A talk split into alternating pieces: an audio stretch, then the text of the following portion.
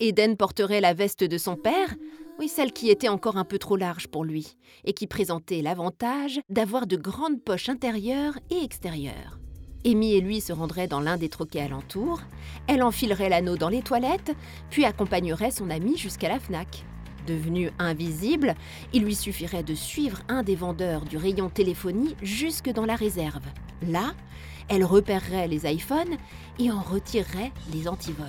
Une fois sortie, elle les glisserait dans les poches d'Eden, ni vue ni connue. Ils avaient même prévu une diversion au moment où Eden sortirait du magasin. Elle collerait les antivols récupérés sur les portables sur un client lambda.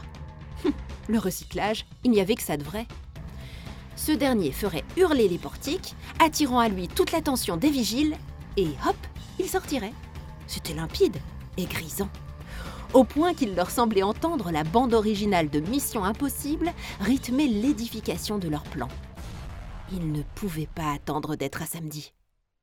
Chapitre 20 Depuis qu'elle avait fait son rêve au sujet de l'anneau, Amy était complètement libérée. La métamorphose avait été radicale, au grand bonheur d'Éden. Envoler les hésitations, les tergiversations et la culpabilité à n'en plus finir la jeune fille profitait de ce que lui avait offert le destin avec une délectation bien visible quant à elle. Même l'incident de la main ne semblait plus la préoccuper.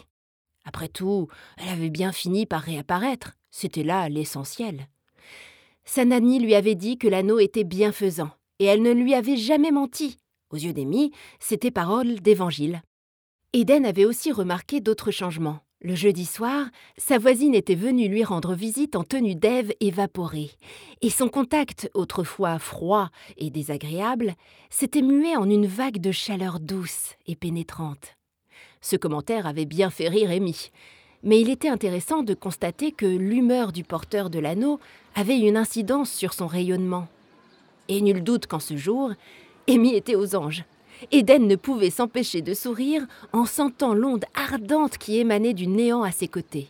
Calme-toi, t'es bouillante, lui glissa-t-il discrètement. Sa voix trahissait une excitation grandissante. Il se dirigeait d'un pas preste vers l'espace du palais, le petit centre commercial où se situait la FNAC de Rouen. Eden avait le pas rapide, avec de grandes foulées. Quelquefois, il semblait même rebondir sur le sol tant ses enjambées étaient démesurées.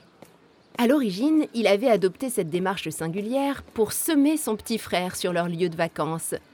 Cela l'avait bien fait marrer. Hum, sa mère, beaucoup moins.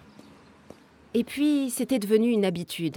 Enfin, quand il n'avait pas son skate, évidemment. Fort heureusement, Amy avait toujours été de constitution athlétique, même si elle ne pratiquait aucun sport. Probablement l'héritage des bons gènes de son père. Elle n'avait donc aucun mérite à pouvoir le suivre sans effort. Mais cela la distinguait des autres camarades d'Éden, et elle aimait ça. Perdue dans ses pensées, elle ne vit pas le passant obliquer au dernier moment vers elle. Elle se le prit de plein fouet. Le trentenaire sentit une étrange décharge chaude le projeter vers le sol.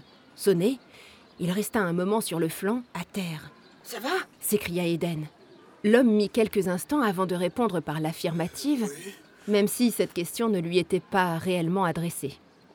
Eden l'aida à se relever en lançant des regards soucieux dans toutes les directions.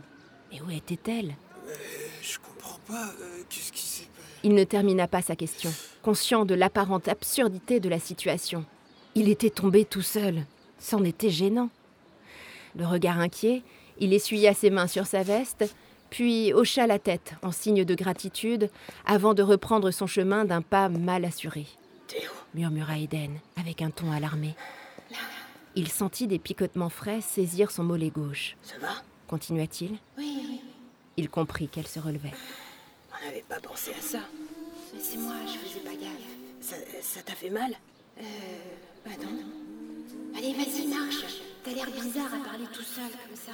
Elle n'avait pas tort. Sur la petite place qui jouxtait l'espace du palais, deux ou trois badauds l'observaient depuis l'incident. Une expression perplexe se dessinait sur leur visage. To